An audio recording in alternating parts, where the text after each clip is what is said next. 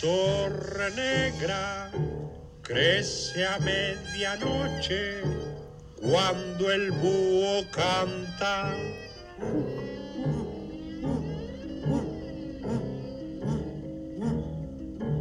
Vuelan las brujas en grandes escobas al juntarse las agujas del reloj.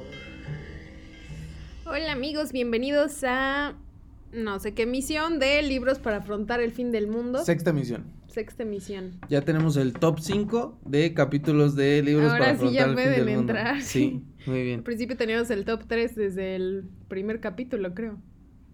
No, desde el tercer capítulo. No, desde el primero. Entonces se repetía el uno tres veces. Tres veces.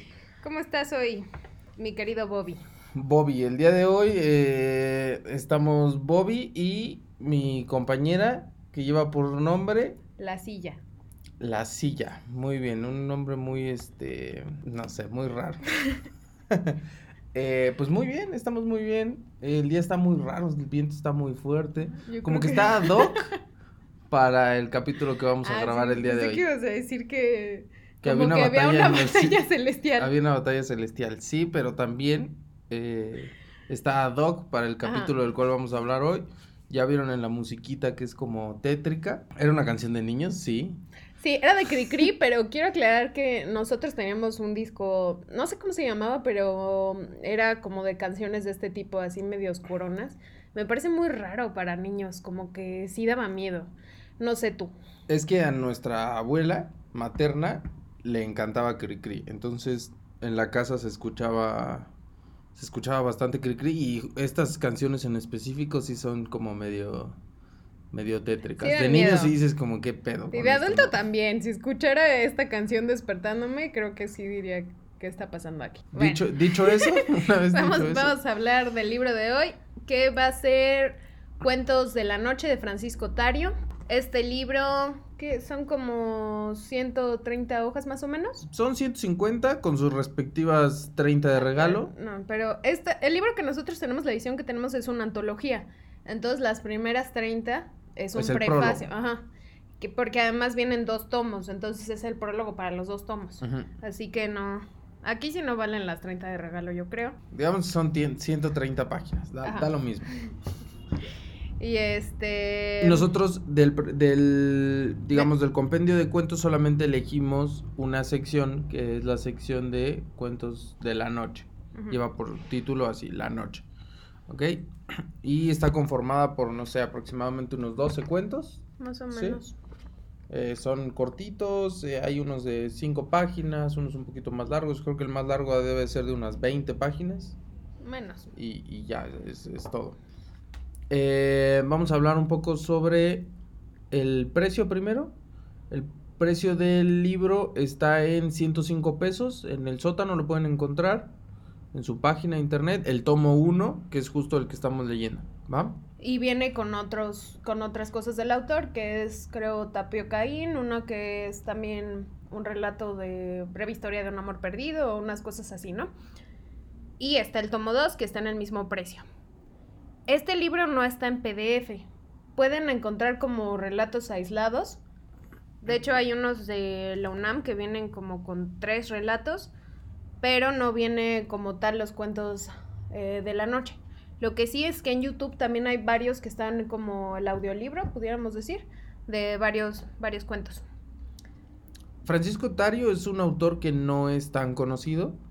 Eh, de hecho, yo no había tenido la oportunidad de leerlo. En realidad sí había tenido la oportunidad, pero no lo había leído. Pero no las ganas. No lo había leído. Eh, llegó a nosotros por un amigo, Julio, que tenía un puesto de libros, eh, un puesto de libros en un como bazar. Y entonces eh, a veces íbamos y pues ahí veíamos qué libros había, todo. Y él nos regaló los dos tomos. Nos dijo, léanlo, les va a gustar mucho. Y ahí quedó, yo jamás lo leí. Mi hermana sí había leído ya este, este tomo. Sí. De hecho, solo he leído el tomo 1, aunque me gustó mucho. No, nunca me he puesto a leer el tomo 2. Hasta ahorita yo creo que ya lo voy a. Lo voy a retomar porque creo que en la segunda parte vienen otros de sus relatos. Pero sí, no, no es un autor muy, muy conocido. Y algo que es muy interesante es que en este momento se estaban todavía escribiendo muchas, muchas novelas de la revolución. Entonces Tario sí tiene un punto de ruptura bastante importante, considerando que estás leyendo cosas, no sé, yo creo que los de abajo adentrar como en esa época y de pronto empiezas a leer a Tario sí es bastante disruptivo, ¿no? Yo creo que incluso hoy en día es un autor bastante sui generis. O sea, hay varias cosas de las cuales ya platicaremos que eh, pues están un poco raras. Mi hermana me preguntó qué te pareció y yo le dije perturbado. Porque creo que está medio... O sea, está interesante, pero sí no puedes dejar de pensar como qué pedo con Ajá, este ¿qué estoy leyendo? Ajá. Bueno, entonces su verdadero nombre no es Tario, es Francisco Peláez, ese es el seudónimo con el que con el que empezó a escribir y nada más lo eligió, creo que es una palabra el, no me acuerdo de dónde es la palabra, la neta. Pero en sí solo lo eligió porque rimaba chido con Francisco y sí, creo que es un gran nombre. y este no hay, como él no era parte de los grupitos de escritores que existían en ese momento, que era, o sea, ya un poquito más avanzado, Compás, Fuentes, cosas así, eran amigos suyos, pero no formaba parte de esos grupos, entonces no creció como tanto su fama, aunque sí era reconocido dentro del mismo grupo de intelectuales, pudiéramos llamarlos, pero no, no, no tuvo... Sí, no alcanzó el renombre, la, la, fama que otros autores de esa época. Porque también hay que decirlo que Tario no era como escritor, no era su profesión. Él había sido portero de las Asturias cuando estaba joven y luego él era empresario, tenía cines, tuvo los primeros cines en Acapulco. De hecho, se acaba yendo a España, cuenta la leyenda, porque andaba como la mafia ahí sobre él por los cines. Entonces se acaba exiliando allá y pues menos relación todavía tenía con los literatos mexicanos que existían en ese momento. Y eso es parte de lo que dicen por lo que no creció tanto él como, como figura. A ver, hablamos un poquito entonces ahora sí de, pues como de, este, de esta onda que se maneja Tario. Eh, los cuentos tienen mucho, pues, una onda mística, que parece que es de lo único que hablamos en este podcast, pero es que al elegir eh, literatura iberoamericana, obviamente era algo que sabíamos iba a ocurrir y de hecho pues por eso también la elegimos porque es muy cercana a lo que somos, ¿no? O sea, una visión como muy diferente de la muerte, de la, de la vida, del más allá. Entonces, eh, sí, sus cuentos tienen como un, un tono, yo diría, como lúgubre.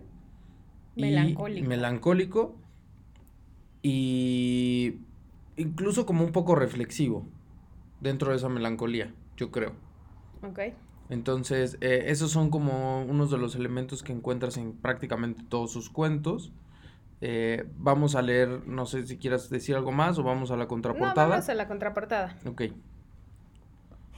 Francisco Tario podría no ser un escritor para todos. La oscuridad que emana en sus cuentos puede resultar incómoda, las emociones que transmite melancólicas, su humor demasiado negro. Sin embargo, muestra una originalidad en sus relatos que vale la pena explorar. Los cuentos de la noche te envuelven, no verás de la misma forma el traje que guardas en el armario y mirarás con desconfianza el próximo pollo que comas. Muy bien. Eh, y bueno, entonces aprovechando el, esta introducción de, de la contraportada, ya vimos que eh, habla sobre un armario y sobre un pollo. Una de las cosas que tienen los cuentos de Tario que es, pues, eh, no, no es única porque tampoco es el único autor que lo hace, pero, pero no es muy común, es usar a objetos o animales como personajes de, principales de sus cuentos. Eh, podemos encontrar un cuento en el cual una gallina es el, personaje principal, un perro, un féretro, que ese sí creo que es rarísimo. Eso sí, raro. Eso sí es rarísimo. Un traje, un traje sastre gris. Entonces, eh, de entrada aquí ya tenemos un elemento que no es muy común, que utilice a esos objetos o, animales como, como personajes centrales, ¿no? ¿Qué opinas sobre ello? Me gusta. A mí los cuentos que más me gustaron de, de, pues de la noche son los que tienen que ver con animales o con objetos, son los que me parecen como más memorables. Sí, memorable, sí. O sea, si tú lees un cuento en el cual el féretro es el personaje y habla sobre su noche eh, de boda. Poseer, poseer al cuerpo que, pues que con el cual lo van a enterrar y que es como si fuera su noche Ajá. de boda, no se te olvida. O sea, Sí. ya lo leíste y cada que veas un féretro, a no ser que sea bajo unas condiciones muy, muy feas, eh, vas a pensar como en, en el cuento de, de Sí, Tario, ¿no? eh, sí, me parece que sí son memorables y me gusta porque obviamente, independientemente de que puedan existir otro tipo de personajes de este, pues de este tipo, aquí los personajes siempre tienen como ciertas emociones muy particulares, ¿no? Sí. Miedo, tristeza, eh, abandono, o sea, cosas así que dices, qué tranza. A mí lo que me llama mucho la atención es que eh, dota al objeto o al animal de un carácter de... eh, Existencialista. Sí, sí, súper existencialista. Y en el cual le da un poco la oportunidad como de elegir también. Porque el féretro, a pesar de que es un féretro y es un objeto y él se sabe eso, eh, de alguna manera actúa, Sí. tira al cuerpo que tiene, porque spoiler alert de ese primer cuento, eh, eh, el féretro tiene sexo, es, es- es masculino y digamos que el rito como de, pues de tener un cuerpo adentro sería como su matrimonio, lo ven así lo- los féretros, pero le toca a un hombre, entonces el féretro está como muy molesto y, y entonces tira al cuerpo afuera de, pues de sí. Entonces, eh, el objeto no es un objeto como tal que sí piensa y... y- Sí, pero que no tiene que- no, movimiento. también tiene una capacidad de, pues de decir, no, no quiero esto, voy a hacer tal cosa, ¿no? Tienen voluntad, definitivamente. voluntad, Sí, y eso pues ya, o sea, si ya de por sí es raro que los dote de, de, pues como de una conciencia y de este existencialismo, lo que sea, no solamente los dota de eso, sino que aparte les da la facultad de actuar en consecuencia de sus, de sus pensamientos, ¿no? Entonces, est- eso está muy, muy bueno, raro, la verdad sí está raro, pero está bueno. Sí está raro, pero creo que sí es un autor interesante.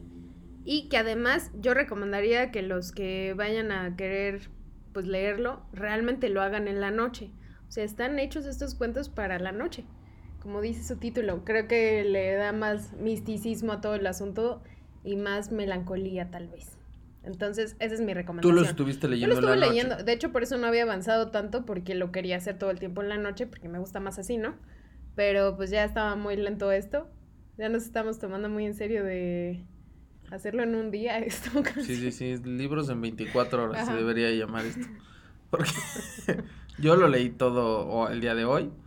Este.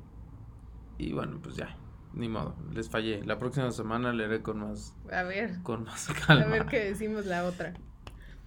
Entonces vamos a empezar a hacer como comentarios. Va-. Dividimos esto como en dos secciones. Uno son cuentos de objetos y animales y la otra cuentos de muertos. Nos, nos este, adentraremos con los cuentos de objetos y animales y el primero, no son todos, No pero son es todos, una exacto. selección. Nosotros elegimos, o sea, digamos que sacamos estas dos eh, clasificaciones, porque en términos generales podrías agruparlos en esos dos, por ahí quedará unos dos, tres cuentos eh, sueltos, pero pues digamos que en generalidad, pues esas son las dos este, categorías que, que encontramos aquí, ¿no? Cuentos de objetos y animales, primer cuento, el primer cuento del libro, La noche del féretro. ¿Qué te parece la noche del féretro? Ya hablamos un poquito sobre ella. Eh, comentarios. Me gusta, obviamente, esta onda de que el féretro tenga sexo es una ironía muy curiosa, ¿no? Sí creo que tiene un humor bastante particular eso cuando le tienen, cuando él se da cuenta de que De la que le tocó un de hombre, le tocó un hombre. Ajá. Finalmente hasta ahí lo dice, me quedé impotente como novio en su noche de bodas y mejor se fue a dormir porque pues no sabía qué hacer, estaba tan pues Yo de hecho conforme lo iba leyendo y habla de que él tiene, pues es del sexo Ajá. masculino, dije, ¿y ¿cómo funcionará eso? O sea, si le toca a un hombre, ¿qué pedo, no? ajá. Y obviamente cuando llegué a esa parte dije, pues sí. Pobre güey, ¿no? O Sí. sea, porque además se va a tener que quedar ya toda su vida con él. Porque aparte, como féretro, vive para ese momento. Sí. O sea, toda su existencia gira en torno a ese momento y pues le toca un hombre y al otro pues tampoco le, te- le queda mucho como por hacer, ¿no? O sea, como que al final de cuentas pues termina, hace su esfuerzo por, como por deshacerse del cuerpo, pero pues termina ahí resignado.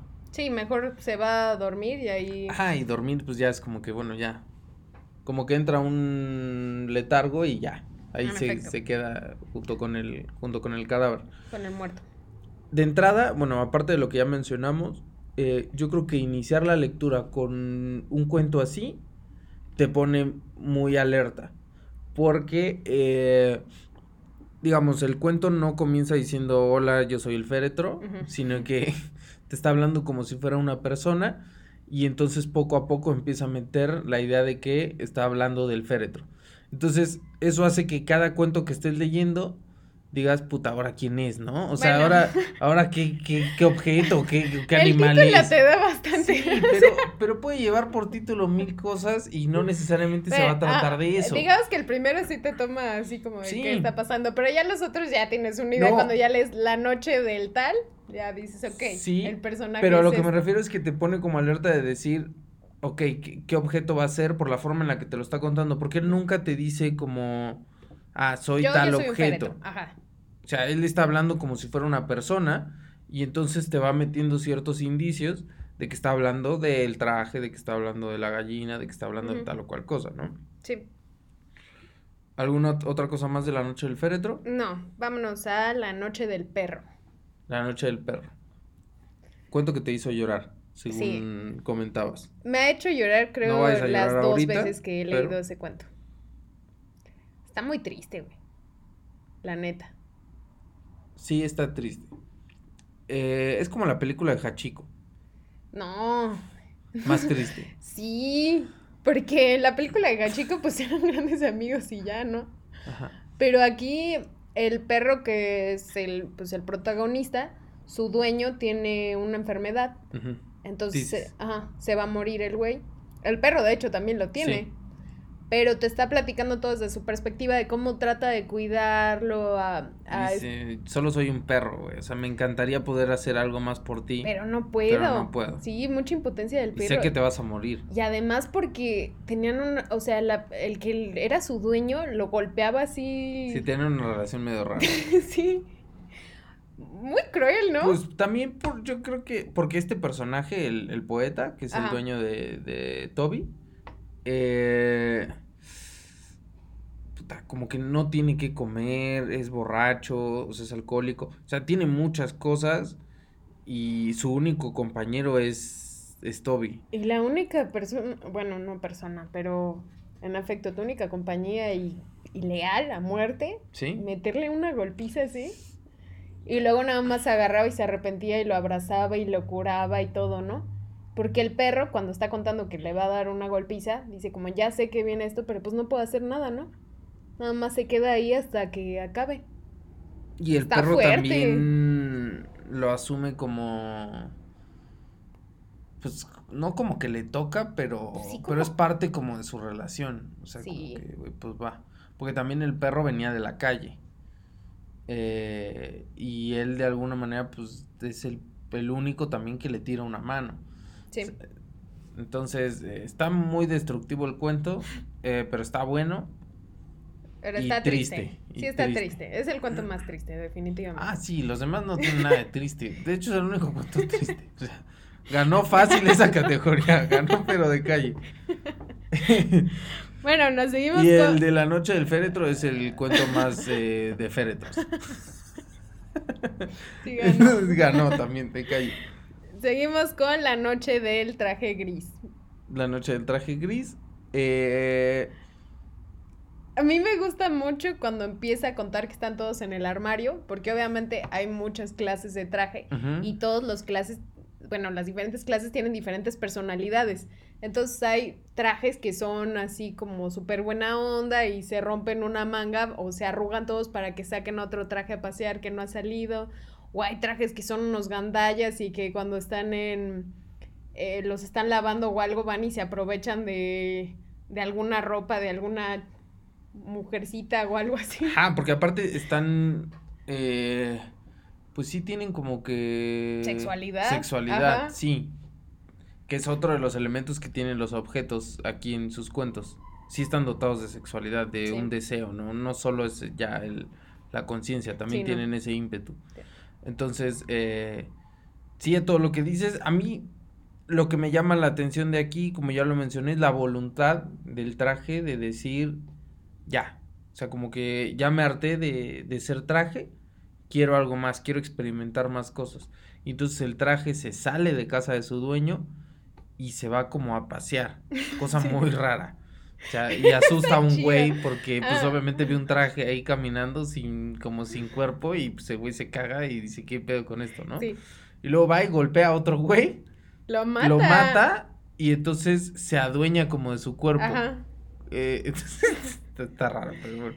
Me gusta también esta parte en la que está paseando y todo, que el traje de la misma existencia de los hombres se siente como asqueado.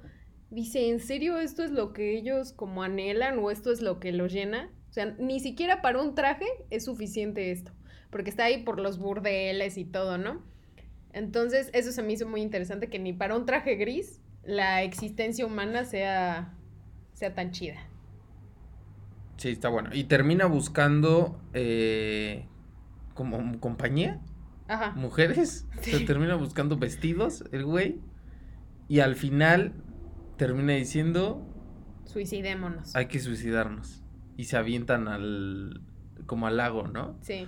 Entonces, eh, también está bueno. Está Sí, sí chido. está a chido, mí sí se me gustó chido. mucho. A mí de los de objetos creo que es el que menos me gustó, la verdad, si te soy honesto. Pero eh, sí está bueno. Y el que me pareció muy bueno, un poco locochón, y espero que ya hayan comido todos, es el de la gallina. La noche de la gallina. Sí.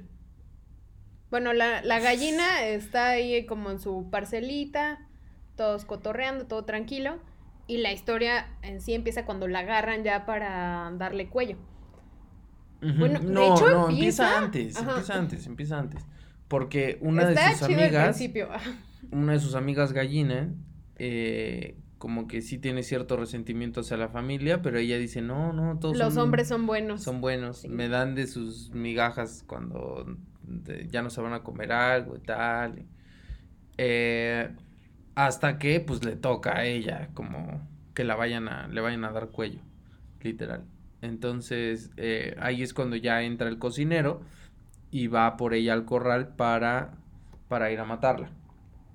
Y cuento al final. Spoiler alert. Spoiler alert, nuevamente. Spoiler alert, la gallina se escapa. Se escapa, sí. Ajá, se logra dice escapar. como estos putos me las van a pagar. Literal Ajá. dice, ¿qué es lo que dice? Dice algo como se arrepentirán o una Sí. cosa así.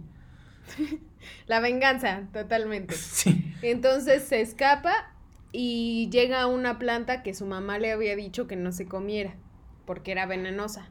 Y se empanzona así en lo que llega el cocinero a morir de esa planta. Obviamente el cuento acaba en que, claro que le dan cuello, pero se lleva entre sus patas a, A toda toda, la la, familia. familia.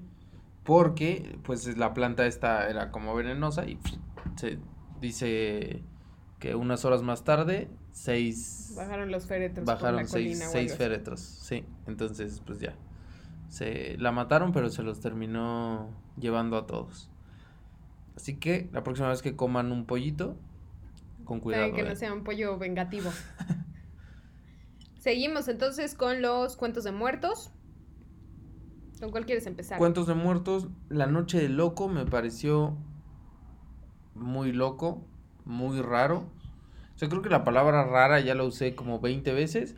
Y lo peor es que Este aquí no hemos hablado del cuento más raro de todos, que lo vamos a mencionar al final. Solo es mención, porque Solo es ni mención, siquiera porque podemos hablar. Está rarísima esa madre. Entonces, La Noche del Loco es sobre un güey que se siente muy solo, muy, muy solo, eh, que sí está loco, o sea, porque por algunas acciones que tiene, te imaginas que su locura no es una, no es una metáfora ni nada, o sea, el, personaje sí está loco. Eh, y tiene la idea como de que todo, todo mundo ya está emparejado. Sí. Es que estuvo como invitando a muchas mujeres a salir y nadie quería Por eso digo salir que con está él. loco. O sea, ¿qué chingados? Se dice que invitó a todas las mujeres que se encontraba Ajá. como a salir. Sí, bueno, sí era raro. Si llegara así alguien nada más a invitarte, evidentemente no saldrías con él, ¿no? Tal vez no tenía las mejores técnicas.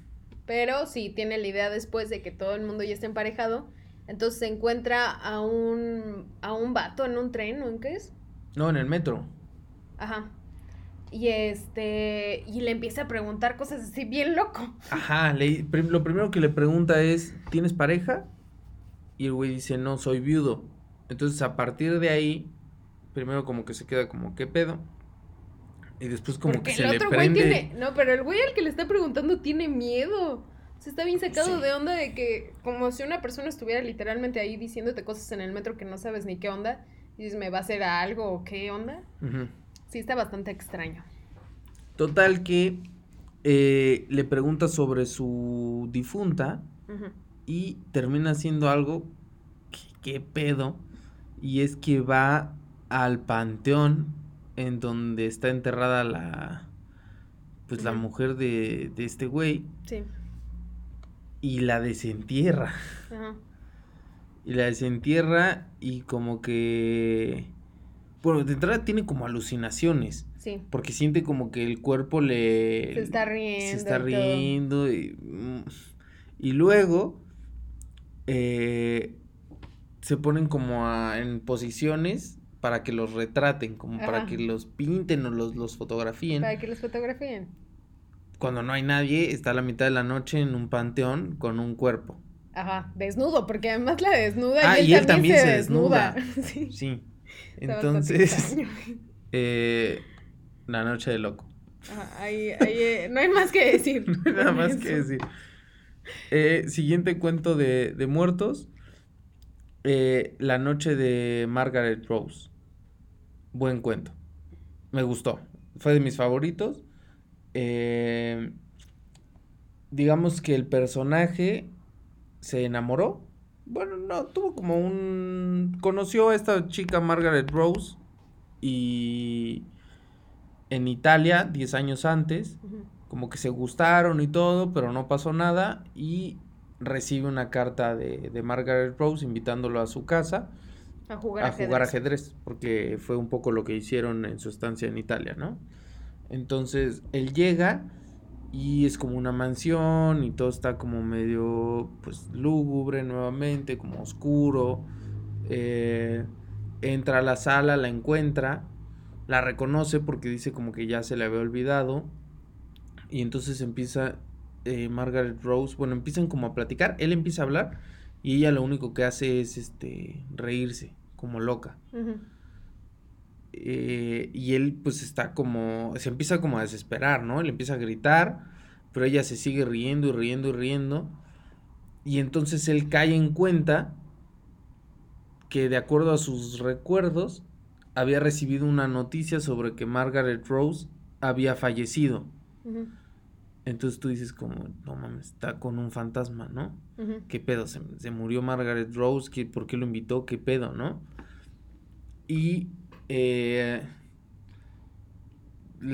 ¿Qué sorpresas da la vida? Que eh, quien termina estando muerto es el personaje. Y Margaret... Y él es el fantasma que fue a visitar a, a Margaret Rose.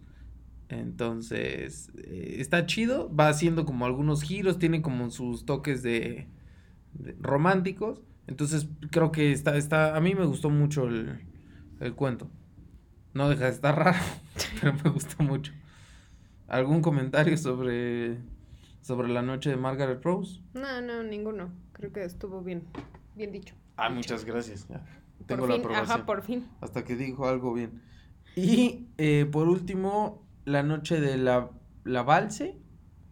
No sé, lleva como La vals. la vals, la valse, que es el nombre que lleva un, un barco o una balsa. Y este cuento va de la siguiente forma. ¿No? ¿No lo quieres? Bueno, yo, yo voy.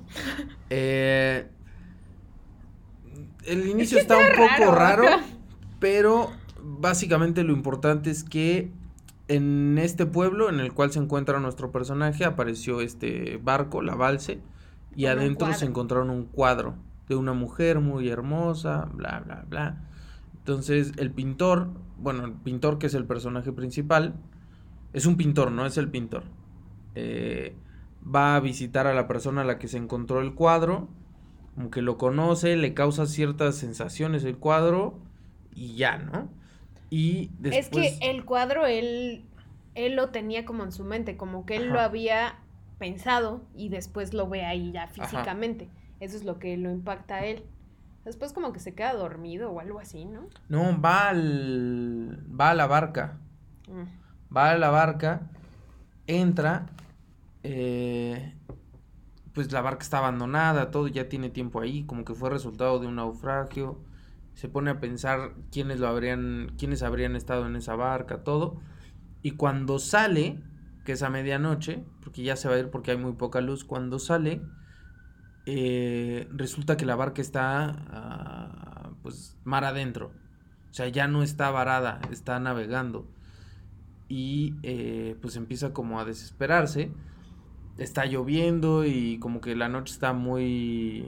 La marea está como muy pesada y en eso, dentro del- de la balsa, ve a la mujer del cuadro, eh, que no recuerdo si tiene nombre, pero no- creo que no. Eh, la ve, se acerca y empiezan como a platicar. Y eh, la chica le dice como, como que si no la recuerda. Y entonces el, el pintor, porque es lo único que sabemos que es él, se queda como que pedo, ¿no? Le dice no, y le dice, no, ¿cómo no me recuerdas? Eh, te pusiste más blanco. Eh, como que cambió un poco, pero sigue siendo el mismo.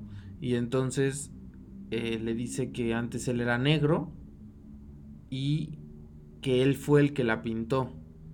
Entonces es como si hubiera habido como una especie de, pues no sé si reencarnación o qué pedo, pero como que el pintor original del cuadro, eh, pues sí, como que reencarnó en el, en el pintor este del pueblo, que fueron los que pintaron a la, a la chica esta. Entonces, pues está ahí también raro. pero está bueno. Eh, no fue mi favorito, pero sí está, está bueno. Y todos tienen este tono así como que de repente dices, puta, ya hay alguien muerto aquí. y de hecho hay ulti- el último cuento que se Sale llama... la muerte. Se Mi llama Mi Noche. Noche. Eh, es el personaje, que no necesariamente tiene que ser Tario, el personaje que está hablando en tercera persona, eh, suicidándose y se encuentra con la muerte.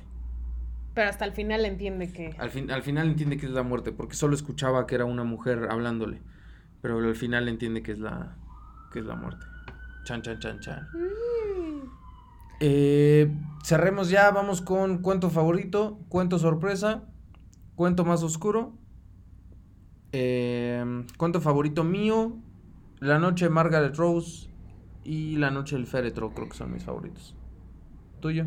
La noche del traje gris. A mí sí me gusta mucho ese. Ok, muy Está raro, definitivamente, pero me gusta. Muy bien.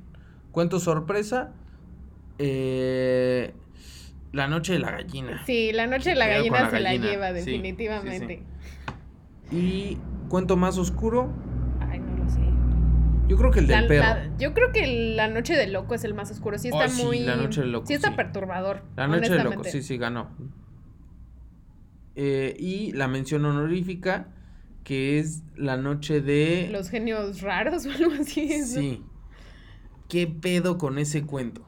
Son no dos te- páginas o tres. De diálogos, pero así sin sentido. La noche de los genios raros se llama. Sí, solo son diálogos entre dos personas. Te da a entender que son dos personas porque aparecen la... Ajá. O sea, se cuenta uno y luego dos abajo. Y están diciéndose puras cosas sin puto sentido. No tiene sentido nada. Cuando le intentas encontrar sentido a dos, tres cosas que dijeron, la siguiente ya no, no tiene nada que ver. Ajá. Y es como, ¿ajá? ¿Qué pedo? No, no le puedes seguir el hilo a esa Sí, madre. ni siquiera podríamos decir de qué se trata eso. No sabemos de qué se trata. Solo son diálogos entre dos personas que no tienen sentido. Ajá, no tienen hilo, no tienen no nada. tienen nada. Y son dos páginas de eso. Sí, rarísimas. raro. Eh. Vamos a la pregunta del, del millón. Millón. ¿Leerías este libro si el fin del mundo estuviera cercano? Como No. parece estar. La verdad es que no. Creo que me deprimiría un poco si fuera el fin del mundo y lo supiera y me pusiera a leer a Tario, no, no creo que sería mi mejor compañía. Sin embargo, si dijera que voy a vivir un poco más, sí leería Tario. Creo que es un, es un buen escritor y tiene una propuesta que es interesante. Esto de estos cuentos sí, sí, me, parecen, sí me parecen buenos. Yo lo leería por el hecho de lo que decías, eh, que es un autor no tan conocido, una propuesta diferente, vale la pena conocer otro tipo de literatura y pues adentrarse en mentes perturbadas como la de Francisco Tario. Eh, de mi parte creo que ya sería todo. Sí. ¿Algo más que quieras decir? Nada más. Nada más. esperamos que se lo estén pasando muy bien. Y pues ya, sería todo. Los dejamos con esta bonita canción eh, para que bailen un, un ratito. En una noche oscura de terrible tempestad, allá en Sacazonapan empezaron a gritar.